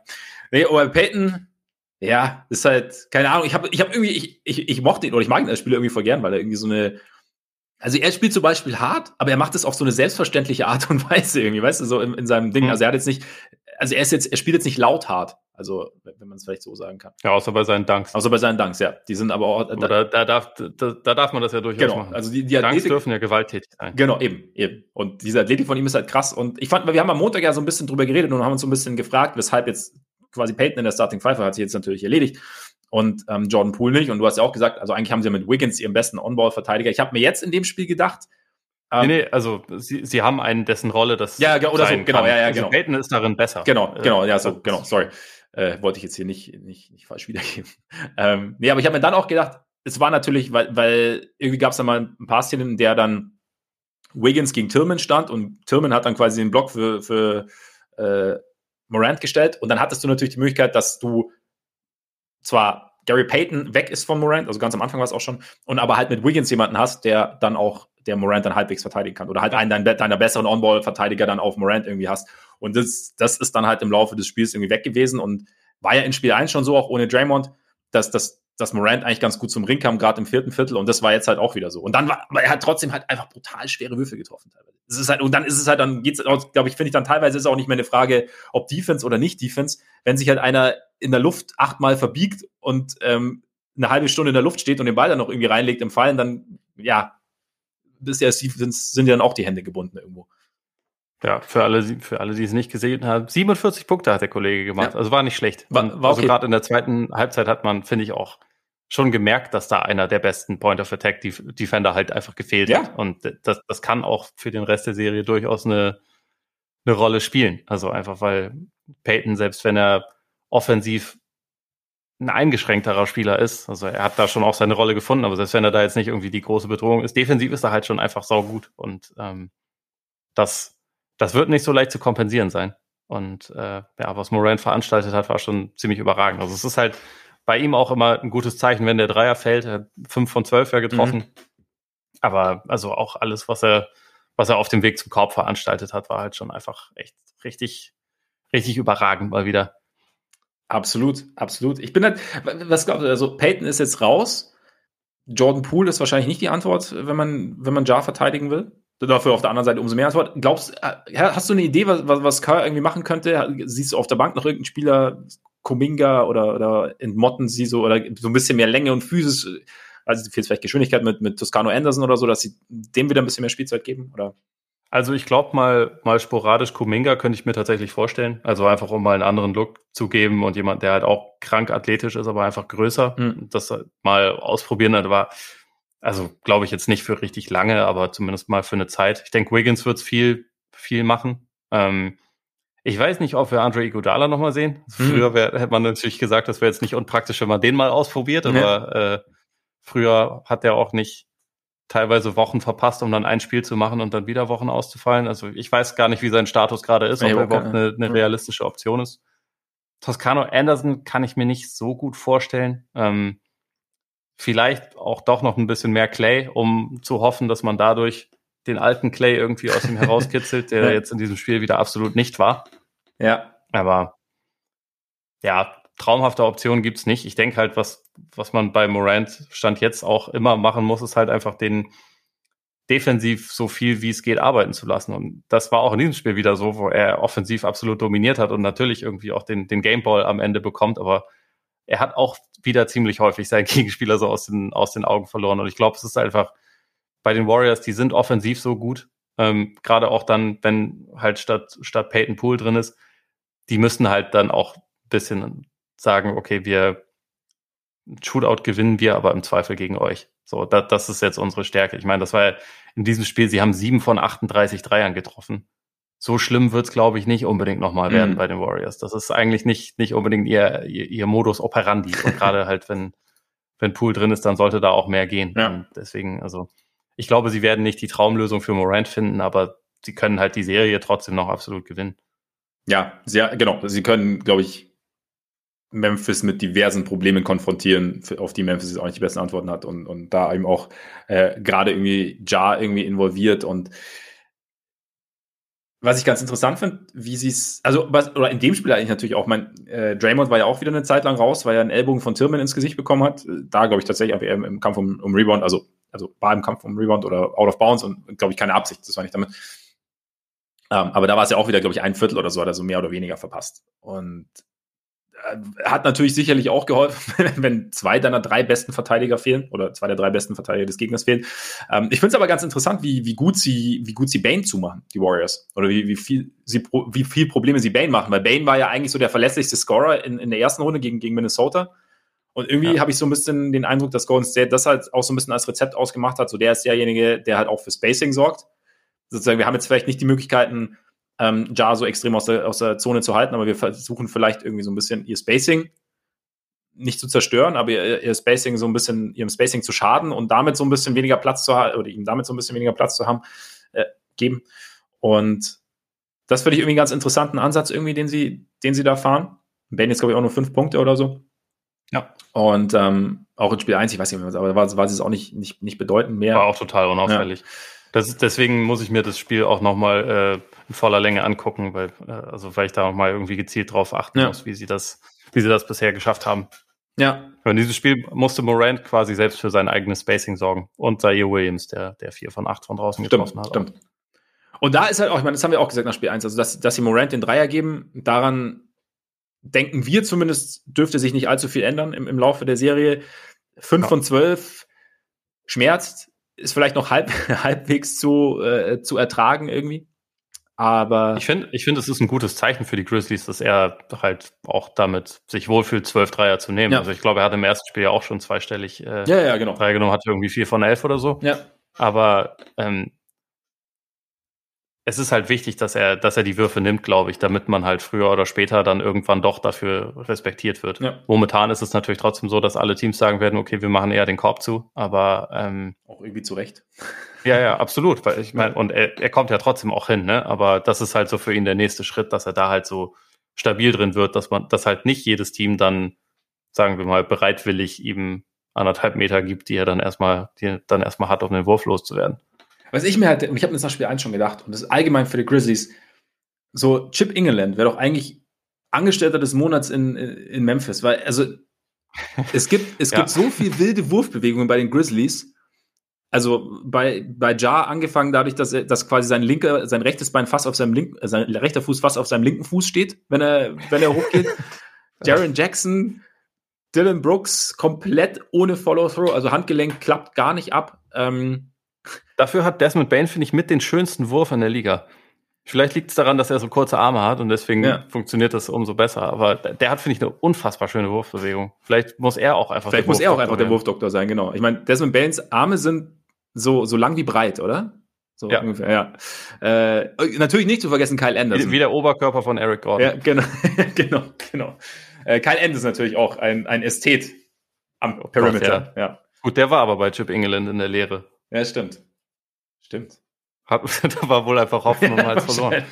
Genau, auf jeden Fall, das, da habe ich mir in Spiel 1 gedacht, auch so halt bei, wie gesagt, Jackson hat ja in Spiel 1 relativ gut funktioniert und Dreier jetzt ähm, zwei von sieben, glaube ich. Ja, war endlich mal wieder ausgefault. Er ja, bleibt sich treu. Ja, und hat, äh, hat damit dabei immerhin ein nettes Winken von Draymond kassiert. Natürlich. Ja. Weil Draymond ja auch sich schon in Spiel 1 sehr, sehr leise verabschiedet hat. In diesem Spiel auch wieder Double Mittelfinger Richtung, Richtung Publikum, ja. aber halt auch, weil sie gejubelt haben, als er mit blutender Nase äh, raus musste. Ja, das ist doch scheiße. Da kann man dann schon mal die Finger zeigen. Ja, finde ich auch. Ich finde, keine, keine Ahnung, ich weiß, Emotionen und so. Ich meine, ich bin ein sehr harmoniebedürftiger Mensch. Können wir nicht mal ein bisschen weniger feindselig sein einfach? Also, weißt du, ein bisschen. Nein. Also, du, deine Bulls-Fans buhen Janis aus. Ich weiß. Auch das, auch das habe ich verurteilt. Sehr gut. ja. Gut. Sollen wir noch zur letzten Serie kommen? Kommen wir zur letzten Serie, genau. Aber achso, noch ganz ja. kurz, Shoutout an, an Ja Morant auch deshalb, weil er nach der, nach dem Spiel sich aufs Podium setzt und sagt, dass er über die letzten Minuten des Spiels eigentlich nur noch aus einem Auge sehen konnte. Und also man natürlich ja. wusste, okay, er hat in diesen letzten Minuten des Spiels noch 15 Punkte gemacht. Ja. Ähm, das hat er von LeBron gelernt. Das, also man merkt schon, diese, diese, diese Generation ist geprägt von LeBron. Bastel deine ja. Legende und so. Und, genau. Sehr gut. Ich meine, der junge Mann fängt früh an. Er, ja. er wird einer der nächsten Super-Duper-Stars in der Liga und dann, mhm. dann brauchst du es. Ja, dann. Ja. Habe ich. Ja. Dann, ja. einer der anderen nächsten Superstars der Liga. Ja. Freunde der Sonne. Luka Doncic. Ne? Mit seinen Dallas Mavericks zu Gast bei den Phoenix Suns im Valley. Leider verloren zum Auftakt. Trotz fünf Dreiern von Maxi Kleber. Soll natürlich nicht unerwähnt bleiben. Was hast du aus diesem Spiel mitgenommen oder beziehungsweise Phoenix kam ja relativ druckvoll raus, also sowohl defensiv als auch dann in Transition und hat relativ schnell geführt. Dallas hat das komplette Spiel gar nicht geführt. Was hast du jetzt aus dem Spiel mitgenommen, was dich so ein bisschen bestärkt in deiner, in, in deiner Einschätzung zu der Serie? Hat dich irgendwas überrascht? Hast du irgendwie gesehen, hast du irgendwelche Ansätze gesehen? Hm. Gute Frage, wo, wo wir jetzt anfangen. Also insgesamt ist, glaube ich, ähm, bei mir hängen geblieben so dieses Gefühl, dass, dass die Suns irgendwie man hat ja immer so den, dieses Bild von ihnen, so, das ist das, das Coole, das, das Kalkulierte, das, das mathematische Team, aber ich finde, die haben auch einfach eine sehr, sehr gesunde Portion Feuer, mhm. gerade verkörpert durch, durch Devin Booker, der auch äh, dieses Technical, äh, Technical wiederum war die größte Frechheit überhaupt, wo er einfach nur gegen Brunson, äh, genau diesen, diesen Block hat gegen ja. Brunson, den äh, Rudy Gobert, glaube ich, auf seinem Handy schon an Donovan Mitchell weitergeleitet hat, um einfach mal zu sagen, so kann es auch gehen, Penner. ähm, und, äh, er hat ja danach irgendwie nur get the fuck out of here oder sowas gesagt. Ja. Das sofort Technical. Was soll das denn? Ja. Das ist ein Affront gegen jeden, der schon mal, der schon mal Scheiße gesagt hat in seinem Leben. Und damit nehme ich, nehme auch ich das persönlich. Also völlig bescheuert. So, sowas einfach weglassen. Ja. Egal. Aber worauf ich hinaus wollte, ich habe das Gefühl, die Suns nehmen das auch immer persönlich, wenn Leute denken, sie hätten eine Chance gegen sie. Mhm. Oder denken, sie wären, sie wären irgendwie, ähm, wären irgendwie verletzlich oder so. Und ich finde Booker, das hatte ich mir gestern dann notiert. Das war lustig, weil heute Nacht hat Jalen Brown das dann im Prinzip auch gemacht. Aber meine Frage war so, ist, ist Devin Booker der beste Tone-Setter der Liga, so was das erste Viertel angeht, um, um irgendwie mhm. direkt mal ein Statement zu setzen? Weil ich habe echt oft, wenn ich die Suns sehe, das Gefühl, so die ersten Minuten oder gerade das erste Viertel gehört eigentlich fast immer ihm, gerade auch so in Kombination mit Aiton, der ja. natürlich dann auch äh, häufig gefüttert wird und so, aber ähm, Booker ist irgendwie jemand, der gerne früh so eine, so eine Duftmarke abgibt und dabei dann auch immer relativ, relativ viel erzählt und so. Ja. Und äh, das gefällt mir ganz gut. Und also grundsätzlich, was das Spiel angeht, der Score am Ende las sich ja so, als wäre es eng gewesen. Ähm, es war dann ein 121 zu 114, aber ich hatte nie, selbst während dem Comeback der Mavs, hatte ich nie den Eindruck, dass das wirklich in Gefahr ist. Ich hatte schon den Eindruck, dass, dass ähm, Phoenix es am Ende sehr hart schleifen lassen, auf jeden Fall, mhm. aber dass sie halt auch im Zweifel dann trotzdem in der Lage waren, irgendwie ihre also ihre Würfe zu bekommen und das Ding am Ende nach Hause zu schaukeln. Also ich hatte wirklich nicht ich habe nie wirklich an die Mavs geglaubt in diesem Spiel. Nicht, hat, hat, wie war das bei dir? Ähnlich. Ähnlich. Also es war so, wie gesagt, es gab ja diesen extrem, also diesen, diesen krassen Run gleich am Anfang, eben auch angeführt von Booker und, und von der Defense. Und ja, Dallas hat irgendwie nie so richtig seinen Fluss gefunden. Auch bei Luca hatte ich so ein bisschen das Gefühl, er muss sich so ein bisschen reinfühlen. Also war ja auch so eine Frage, die du gestellt hast, ob jetzt Bridges wirklich gegen ihn verteidigt. Also sie haben ihn jetzt am Anfang mal gegen ihn gestellt. Ist vielleicht auch einfach mal so ein Ding, wir nehmen mal die naheliegendste Variante und halten uns noch gewisse Dinge so äh, gewisse Asse im Ärmel und schauen dann einfach mal situativ. Und, und, und Luca war jetzt, also, das Deadline war okay am Ende, aber er hat jetzt halt, er, konnte jetzt, er konnte halt eher so, so phasenweise mal kurz dominieren. Und dann eben waren diese, diese fünf Dreier in Folge von Maxi Kleber so ein relativ, oder vier davon waren, glaube ich, eine relativ kurze Abfolge, haben sie ja noch so ein bisschen rangebracht, aber es war, genau, es war so ein bisschen so ein, so ein Paper Tiger Comeback irgendwie von den, von den Mavs, hatte ich so den Eindruck. Also, es war nicht so, ja, Phoenix hat irgendwie, es hat so, es sah so aus, als hätte Phoenix eigentlich komplett die Kontrolle. Und da war vielleicht auch so ein Ding, ich meine, Dallas Ballhändler, also die, diese Länge, die halt Phoenix da entgegenstellen kann, durch, also auf verschiedene Arten, auch mit Cam Johnson ähm, oder halt Crowders Physis und so, dass das halt schon nicht so einfach ist. Also gerade jetzt auch für, für Dinwiddie hatte ich so ein bisschen den Eindruck und ähm, für, für ja, Brunson Din, natürlich. Dinwiddie anonym wie sonst was. Ja. Der war, also der war ja auch schon gegen Utah nicht wirklich gut, aber das, das, das war problematisch. Und ja, Brunson, auch da finde ich, hat Booker gerade am Anfang irgendwie ziemlich gut, äh, ziemlich gut seinen, seinen Job erledigt ja. und ihn irgendwie ziemlich, ziemlich hart arbeiten lassen. Ja. Und ich meine, was. Also Brunson hat am Ende auch ein paar Sachen liegen gelassen, die er treffen kann. Das, das auf jeden Fall auch. Aber es wird in der Serie definitiv schwieriger für die, für die kleineren Ballhändler der Mavs. Das, ja. das kann man schon mal festhalten. Ja, und irgendwie, ich weiß nicht, wie, hast du auch so, oder wie hast du es gesehen? Ich fand, sie haben auch ganz gut geschafft, jetzt Luca nicht so richtig tief in die Zone kommen zu lassen und dann halt irgendwie vielleicht den Kickout zu spielen oder halt dann abzuschließen, halt so ein bisschen die, die, die Optionen so, so äh, zu verkleinern, sozusagen, die Möglichkeiten, die er hatte. Und, und dadurch hat es irgendwie, ja, hat, ich meine, Phoenix kann sowieso gut rotieren defensiv, aber er hat es dann nochmal so ein bisschen, bisschen erleichtert. Oder hast du, oder wie hast du es gesehen?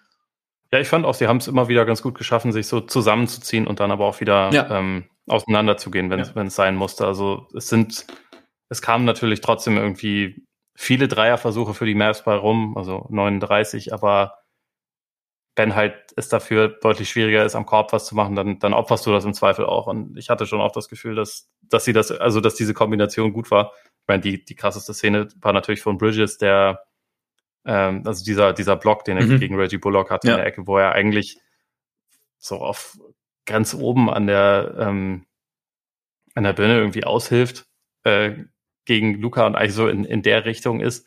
Und dann geht der, geht der Pass halt in die Ecke zu Dinwiddie und er sprintet dahin und blockt den dann noch ja. aus vollem Lauf. Ja. Also ich glaube, Bridges hat gesehen, dass Leute, dass es ein paar Leute gab, die dachten, Thibault wäre irgendwie ein besserer Guard-Defender als er. okay, nur weil der manchmal einen Dreier blockt, guckt euch das mal an. Ja. Also Bridges ist schon echt, äh, der ist schon krass. Also ich finde auch wirklich, er ist nicht das beste individuelle Matchup gegen, gegen Doncic, weil der einfach kräftiger ist. Mhm. Aber so als jemanden, der irgendwie immer in der Nähe ist mit seinen schnellen Händen ja. und der halt jederzeit Arme. irgendwie dann, dann aushelfen kann und so schnell ist und so, das, da, da finde ich ihn fast wertvoller. Also es ist natürlich auch sinnvoll, ihn mal direkt auf Doncic anzusetzen, aber so als, als denjenigen, der irgendwie alles drumherum irgendwie noch aushilft und immer, immer eine Pfote rein hat, ja. äh, finde ich ihn eigentlich fast noch wertvoller. Ja, stimmt. Und ich meine, sie haben ja Möglichkeiten, so mit, mit Crowder zum Beispiel, direkt gegen, gegen ja. Luca. Und, wobei ich fand die krass. Ja, und ich meine, stoppen werden sie ihn natürlich ja, nicht. Nee, also sollte man auch noch erwähnen, ja. dass Doncic auch 45 ja, ja, also, hat und, genau, und, also er, war, er war okay. auch in der ersten Halbzeit ja schon 26 hatte. ne? Also der war ja, und ich glaube auch, dass darauf, also dass das in der Serie häufiger so sein wird, dass er verdammt viele Punkte machen wird und dass es auch schwer wird, den individuell zu stoppen ist halt so ein bisschen die Frage, ob er die anderen mitnehmen kann. Und also ich glaube, daran hängt es halt für die Mavs, ob er andere mithäng, äh, mitnehmen kann. In diesem Spiel war es war es Kleber, den er mitgenommen hat in der ersten Hälfte. Und sonst war es halt verdammt schwer, noch jemanden irgendwie mit, mit, mit zu involvieren. Ja.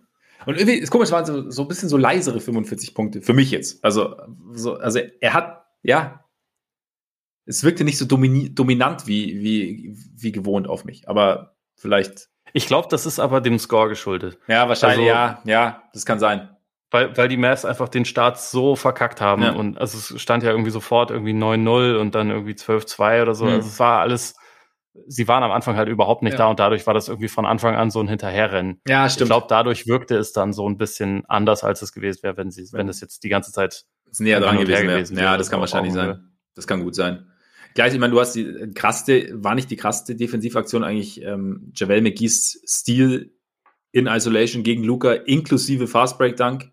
Also der, der Fast Break Dunk ja, ähm, das Coast to Coast auch, ja. aber der Stil war ja, dass Luca sich auf den Fuß gedribbelt hat, glaube ich, oder? Aber da musst du da sein. Da musst du aber da sein. Aber, aber allein, aber allein, dass er, dass er, oder kurz, war trotzdem ziemlich, und war nicht kurz geil. danach in, in, der nächsten Possession nicht, nicht gegen, was nicht, gegen Brunson oder gegen Dinwiddie, ich weiß nicht mehr, war, war er gegen wieder. Brunson und der hat über ihn gescored. Ja. Aber er war, er war da. Er war da. Ja. Aber ähm, hat man da, da dadurch auch gesehen, dass die Big Men der Suns wirklich nicht Gobert und, äh, und Hassan Whiteside sind? Also generell so während des Spiels. Also ich, so dieses Small, war ja auch so eine Frage, ne? ob das Smallball der, mhm. der Mavs so funktionieren kann, wenn du halt da vornehmlich natürlich Aiden, weil dessen Offensivspiel etwas ja breiter gefächert ist als das von Javel McKee aber das dann einfach schwieriger ist, dass du dann halt einfach schnell mal ein Mismatch kreierst. Hast du, hast du so gesehen? War Aiden schwierig zu stoppen für, für Dallas? Auf jeden Fall. Also ich, ich werde ja irgendwie von, von Aiden immer mehr zum Fan, auch wenn ich gleichzeitig denke, so, ich, ich würde oft sogar gern noch mehr von ihm sehen. Also mhm. regelmäßig habe ich so Spiele von ihm, wo ich, wo ich dann danach denke, wenn er jetzt nicht die dritte Option wäre, sondern die zweite oder die erste, wie viel, ja. Bei wie viel käme er dann momentan raus? Also ja. bei einem Team, was halt nicht ganz so gut ist, aber wo er halt irgendwie noch ein bisschen, bisschen mehr sogar gefeatured ist. Das würde mich halt mal sehr interessieren. Aber ähm, also einfach der Kontrast zu Gobert. Ich glaube, Gobert hat in der Serie gegen die Mavs nur irgendwie 34 Würfe oder so genommen aus dem Feld. Aiden jetzt im ersten Spiel 20. Und also in der ersten Halbzeit war er bei 12 von 16. Und es war schon sehr, sehr dominant. Und ja. ich mag irgendwie von den Suns fast nur die erste Halbzeit werten, weil sie danach halt das so heftig haben schleifen lassen. Ja. Ähm, ich kann mir trotzdem vorstellen, dass man noch viel Smallball der Mavs sehen wird und dass das auch so mit ihre beste Option sein wird. Ähm, es war in dem Spiel auch, dass sie dann am Ende ihren Run gemacht haben mit Finney Smith auf, auf der 5. Also ich glaube, er hat das ganze letzte Viertel quasi als größter Spieler mhm. durchgespielt. Da ist halt dann die Frage, wie viel davon war jetzt das Schleifen lassen der Suns, wie viel ja. davon war der Smallball der Mavs, aber es sah schon nicht schlecht aus und gleichzeitig Phoenix ist halt auch in der Hinsicht nicht Utah, dass sie auch sagen können, okay, in den Minuten ohne Aiden, wir müssen ja nicht einen unserer Bigs spielen lassen. Wir müssen ja, da ja nicht JaVale hinstellen. Wir können ja auch klein spielen und haben dafür vielleicht gar nicht unbedingt schlechtere Optionen als ihr. Ja. Also das ist halt einfach ein tieferes und variableres Team. Deswegen, ähm, ja, der, der Unterschied zu Utah ist einfach in, in vielerlei Hinsicht relativ gravierend. Bist du dann so an dem Punkt, wo du sagst, also jetzt keine Überreaktion zu Spiel 1, aber dass die Mavs überhaupt keine Chance haben. Nein, Quatsch, aber das, das ist eigentlich wirklich, dass, dass das Matchup eigentlich doch eher, ja, deutlich ungünstig ist für Dallas. Ich finde es definitiv ungünstig. Ich glaube, dass nicht jedes Spiel genau so verlaufen muss. Ja. Ich bin mal gespannt, was sie defensiv vielleicht für, für Lösungen finden, weil, also offensiv kannst du mit 116 Punkten mehr als nur leben. Das ist ja, das ist ja okay. Aber ich hatte defensiv eigentlich selten das Gefühl, dass sie wirklich wussten, wie sie, wie sie Phoenix mal halt stoppen können, also wie, wie, sie, wie sie einen Stopp generieren können. Und ähm, da bin ich mal gespannt, was die Mavs sich einfallen lassen. Ich meine, ich habe ich hab die Suns ja eh getippt, aber also vielleicht ist es auch noch ein bisschen, bisschen deutlicher, als ich dachte. Mal gucken, aber mhm. man soll auch nicht zu viel aus einem Spiel rauslesen. Ja, ähm, absolut. Ich denke, gerade von Brunson werden wir ziemlich sicher bessere Spiele sehen als das. Und dann, dann gucken wir mal. Also die Mavs sind, sind ja irgendwie auch trotzdem eine resiliente Truppe. Also das, das mhm. haben sie ja über diese Saison auch echt mehrfach gezeigt, dass die Lösungen finden, die man teilweise, also die man jetzt von außen nicht unbedingt erwartet und die dann trotzdem in irgendeiner Form funktionieren. Das ist natürlich schwer, wenn du gegen ein so ekelhaft gutes, tiefes, variables Team spielst wie die Suns, aber wer weiß, mal gucken, was sie noch, was sie noch äh, aus dem Hut zaubern. Ich bin auch sehr gespannt. Ist vielleicht auch so ein Ding, keine Ahnung, wir haben ja auch vorher viel darüber geredet, über die Midrange-Kunst der Suns und die Mavs wissen auch, dass es eigentlich nicht zu ihrer Defense passt und dann bist du vielleicht erstmal auch so ein bisschen eher so auf, auf halb acht Stellung und weiß nicht genau und, und dann eben im Laufe einer Serie findet man vielleicht irgendwie doch dann Möglichkeiten, einfach mal so im direkten Kontakt. da lernt man ja auch ein bisschen schneller was als nur in der Theorie. Also, naja, bin ich auch gespannt. Aber ich sehe ja, ich habe auch Phoenix getippt. Noch haben wir nichts, nichts Gegenteiliges gesehen, aber es kann sich auch ganz schnell ändern. Kommende Nacht. Richtig. Wenn Luca 50, 17 und 19 auflegt. Genau. Und den Woody ein paar Punkte mehr macht. Und es gibt Wege und Möglichkeiten. Ich schaue gerade auf die Uhr und ich sehe, wir können nicht mehr über diejenigen sprechen, die schon im Urlaub sind. Wir müssen an dieser Stelle leider beenden, aber ich denke, hoffe, dass wir in naher Zukunft noch Möglichkeiten finden, über die Wolves zu sprechen, über die Pelicans, über die Raptors. Nicht zu vergessen natürlich deine geliebten Utah Jazz, die Nuggets und die Chicago Bulls. Über die sprechen wir sowieso eigentlich immer. Wen? Die Utah Jazz. Ähm, ja, auf jeden Fall schauen wir, dass wir da vielleicht auch irgendwie mal was extra machen, wenn es die Zeit hergibt. Jetzt gibt die Zeit nicht mehr wahnsinnig viel her. Deswegen bedanken wir uns recht herzlich bei euch. Vielen, vielen Dank, dass ihr eingeschaltet habt, dass ihr drauf geklickt habt, dass ihr zugehört habt. Falls ihr nicht wisst, wie ihr uns regelmäßig hören könnt und das aber gern tun wollt, hier kommt die Antwort. Und zwar gibt es uns natürlich bei Apple Podcasts. Hinterlasst uns da auch sehr, sehr gerne eine Rezension. Ihr könnt uns hören bei Spotify, bei Deezer, Amazon Music, Google Podcasts. Folgt uns auch bei Twitter und Instagram. Schreibt uns gerne an, wenn ihr wollt. Und schaut mal bei Patreon vorbei, wenn ihr darauf Lust habt. Und jetzt würde ich sagen, genießt euren Tag, euren Abend, euren Morgen, genießt die Playoffs weiterhin und bis bald hoffentlich. Reingehauen. Reingehauen.